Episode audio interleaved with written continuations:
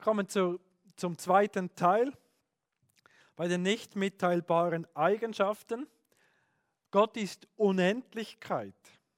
Er hat keine Begrenzungen in Bezug auf Raum und Zeit. In Bezug auf die Zeit wird die Unendlichkeit Gottes Omnitemporalität genannt. Wir nennen es auch Ewigkeit oder Allzeitlichkeit. Und in Bezug auf den Raum spricht man von der Omnipräsenz Gottes, also die Allgegenwart. Schauen zuerst die Ewigkeit an und dann die Allgegenwart. Ewigkeit. Gott hat keinen Anfang, kein Ende und keine Abfolge von Augenblicken in seinem eigenen Wesen. Und er sieht die ganze Zeit gleich deutlich. Und doch sieht Gott Ereignisse in der Zeit und handelt in der Zeit. Gott ist gleichzeitig der Erste und der Letzte, existierte schon vor der Schöpfung, wird für immer bleiben, von Ewigkeit zu Ewigkeit, ist unverweslich, Gott ist unsterblich, Gott war, ist und wird kommen, und zwar gleichzeitig. Bei Gott sind tausend Jahre wie ein Tag. Also Gott ist zeitlos. Gott existierte, bevor er Materie, Zeit und Raum erschuf. Gott begann nie zu existieren. Zeit ist keine von Gott unabhängige Größe. Darum heißt es auch in der Bibel, dass bei Gott ein Tag wie tausend Jahre, tausend Jahre wie ein Tag sind. Jeder Tag ist für Gott in seinem Bewusstsein immer gegenwärtig. Also irgendwie steht Gott über der Zeit. Gott sieht wie gleichzeitig, was gewesen ist, was ist und was sein wird. Gott ist zeitlos. Und doch handelt Gott in der Zeit. Gott sieht Ereignisse in der Zeit. So sandte Gott seinen Sohn, als die Zeit erfüllt war.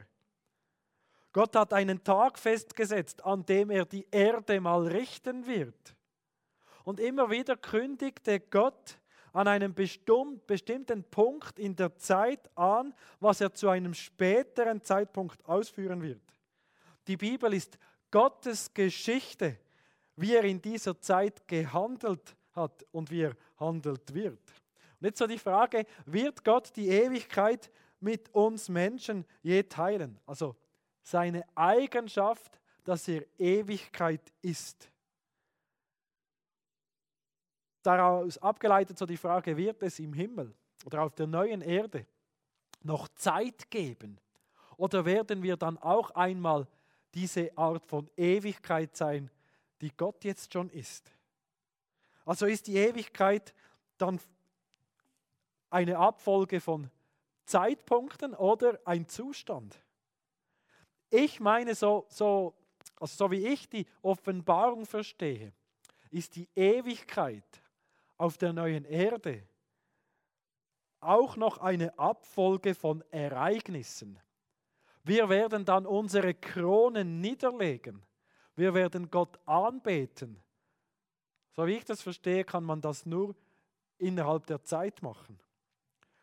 Und dann gibt es dann auf, dem, auf der neuen Erde noch einen ganz besonderen Baum. Den Baum des Lebens. Nach Offenbarung 22, Vers 2 hat dieser Baum jeden Monat äh, trägt er Frucht. Und ich kann jetzt nicht darauf eingehen, was das für genau für eine Frucht ist und warum wir die essen sollen. Aber was ich daraus gelernt habe, ist, es wird also in der Ewigkeit noch Monate geben. Denn jeden Monat trägt dieser Baum Frucht. Und darum meine ich, so wie ich das verstehe, wird es in der Ewigkeit noch eine Abfolge von Ereignissen geben. Wir werden also Ewigkeit nicht im Sinne Gottes erfahren, sondern als eine Zeitdauer, in der wir die Fülle der Freude in der Gegenwart Gottes erfahren, die niemals enden wird. Gott ist Ewigkeit. Gott ist auch Allgegenwart. Genauso wie Gott in Bezug auf die Zeit unbegrenzt und unendlich ist, so ist Gott auch in Bezug auf den Raum unbegrenzt, unendlich. Gott hat keine Größe oder räumliche Dimensionen und ist an jeder Stelle des Raums mit seinem ganzen Wesen gegenwärtig. Und doch handelt Gott an unterschiedlichen Orten unterschiedlich. Gott ist der Schöpfer und Besitzer aller Dinge. Himmel und Erde können Gott nicht fassen. Gott offenbart sich an verschiedenen Orten auf verschiedene Weise. Er hat seinen Thron im Himmel. Er kommt vom Himmel herab, um die Erde zu beschauen. Er ähm, wohnt in der Mitte seines Volkes. Er ist beziehungsmäßig nahe den Gerechten, aber beziehungsmäßig fern von den Ungerechten. Gott wohnt in der Gemeinde. Er ist in Christus leibhaftig. Wir sehen, Gott ist da, überall und doch an bestimmten Orten. In Bezug auf die Omnipräsenz Gottes, also auf die Allgegenwart Gottes, sind vor allem zwei Dinge wichtig zu beachten. Einerseits, der Raum ist von Gott unterschieden. Gott hat den Raum geschaffen. Gott hält das Universum in seiner Hand. Die Erde ist sein Fußschemmel. Die Himmel und aller Himmel, Himmel können dich nicht fassen, hat Salomo gebetet in 1. Könige 8, 27. Es ist wichtig, dass wir das beachten, denn das sagt deutlich, dass es keinen Pantheismus gibt. Pantheismus heißt ja, Gott ist alles. Nein, der Raum ist von Gott unterschieden. Andererseits ist Gott aber überall in seiner Schöpfung. Wir können nirgends von Gott fliehen. Gott ist überall.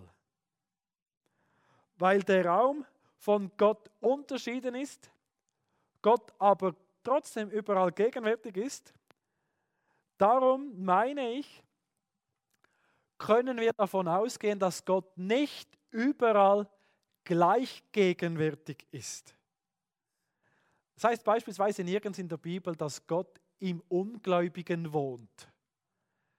Es steht sogar in Jesaja 59, Vers 2, eure Schuld, sie steht wie eine Mauer zwischen euch und eurem Gott. Also irgendwie, Gott ist da und dann sind wir da.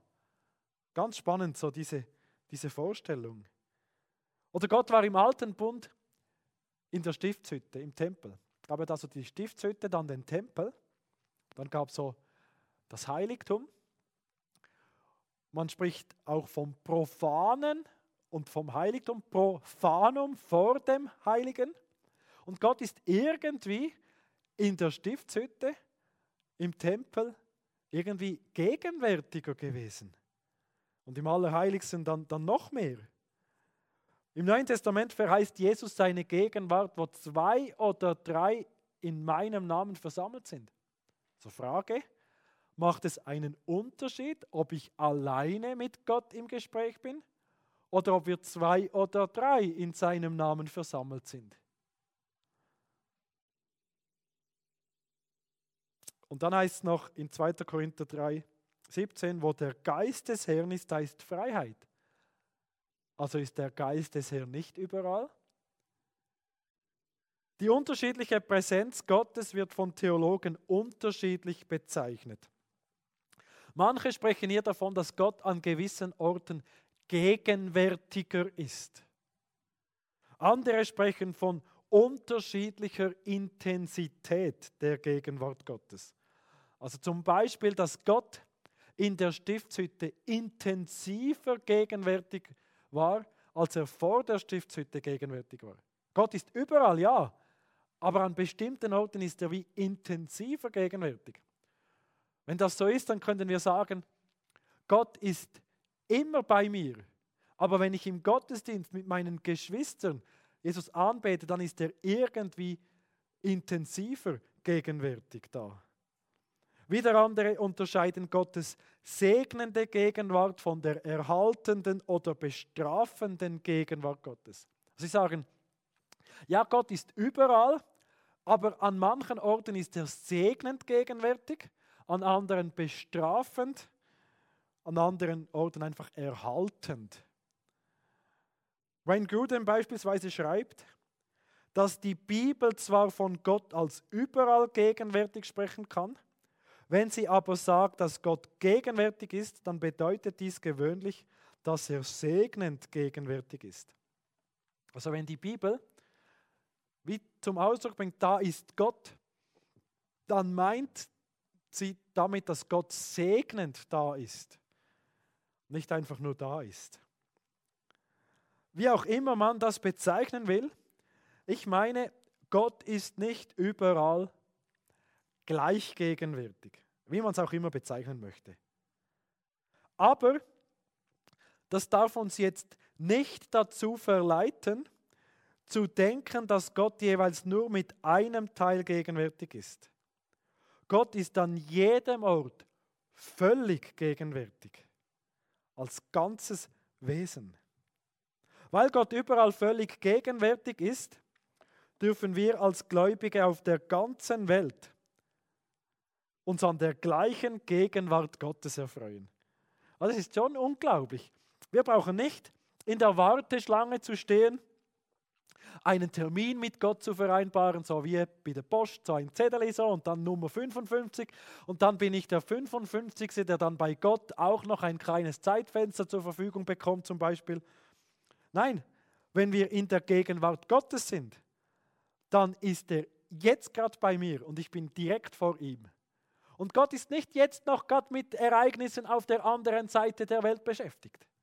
Nein, er ist gegenwärtig gerade hier, gerade da, dort wo du bist. Gott ist jetzt bei dir, weil er allgegenwärtig ist. Und jetzt schauen wir uns noch die fünfte Eigenschaft von Gott an, die er nicht mit uns teilt. Das ist die Einheit. Einheit. Gott ist nicht in Teile geteilt. Und doch sehen wir, wie verschiedene Eigenschaften zu verschiedenen Zeiten betont werden. Gott ist nur ein Wesen. Es gibt nur einen Gott. Die Götzen sind nichtig. Im Neuen Testament wird Gottes Einheit offenbart in Jesus Christus. Das sind Bibelstellen, die bezeichnen die numerische Einheit, also dass Gott einer ist oder eine Einheit ist. Klammerbemerkung, Dreieinigkeit ist dann ein anderes Mal das Thema. Gott in, seiner numerischen Einheit.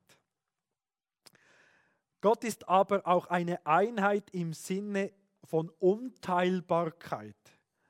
Die Bibel beschreibt, dass Gott Wahrheit ist, Gerechtigkeit, Weisheit, Geist, Licht, Liebe, Heiligkeit. Und Gott ist so in seinem Wesen unteilbar. Was das meint, möchte ich jetzt ausführen. Jede Eigenschaft Gottes ist gleich wichtig.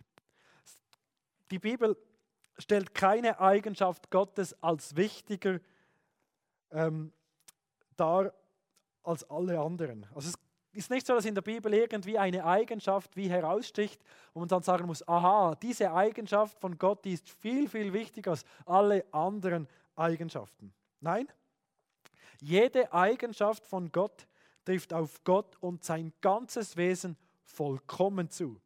Damit meine ich nicht, dass jede Eigenschaft von Gott genau gleich ist. Qualität, Quantität oder so. Aber jede Eigenschaft von Gottes ist vollkommen Gottes Eigenschaft. Keine Eigenschaft ist wichtiger, keine Eigenschaft kann man sagen, ja, das ist nicht so wichtig, dass Gott auch noch so ist, sondern Gott ist eine Einheit. So ist Gott beispielsweise Licht, 1. Johannes 1, Vers 5. Er ist aber auch Liebe, 1. Johannes 4, Vers 8. es gibt keinen Hinweis in der Bibel, dass ein Teil von Gott Licht ist und ein anderer Teil ist Liebe. Und Gott ist ganz Licht und er ist ganz Liebe.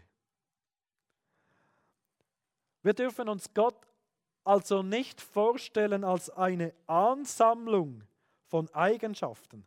Da ein bisschen Liebe, ein bisschen Gerechtigkeit, das, das, das und das zusammen gibt dann so Gott, sondern jede Eigenschaft ist vollkommen und das Ganze ist Gott als Einheit. Komplizierter ausgedrückt, Gott ist eine Einheit, eine vereinte und völlig integrierte ganze Person, die in allen seinen Eigenschaften unendlich vollkommen ist. Was auch noch wichtig ist, diese Eigenschaften von Gott sind keine Zusätze zu seinem Sein. Vielleicht haben wir so den Eindruck, das ist Gott und dann hat er Eigenschaften, die so wie Zusätze sind. Nein, Gott ist Liebe. Er ist Licht. Er ist Ewigkeit. Er ist, ist, ist. Als Menschen hingegen sind wir nicht fähig, Gottes Wesen als Ganzes auf einmal zu erfassen. Wir sehen immer nur einzelne Eigenschaften. Diese Eigenschaften dürfen wir jetzt nicht in einen Gegensatz zueinander stellen. So dass wir vielleicht denken, ja, Gott ist teilweise Liebe, ein anderes Mal ist er Gerechtigkeit, dann ist er Heiligkeit. Nein, er ist absolut Liebe, absolut Heiligkeit. Manche behaupten, ja, Gott im Alten Testament ist er halt Gerechtigkeit. Im Neuen Testament ist er Liebe. Diese Behauptung müssen wir entschieden zurückweisen. Gott ist immer unendlich liebend und er ist immer unendlich gerecht.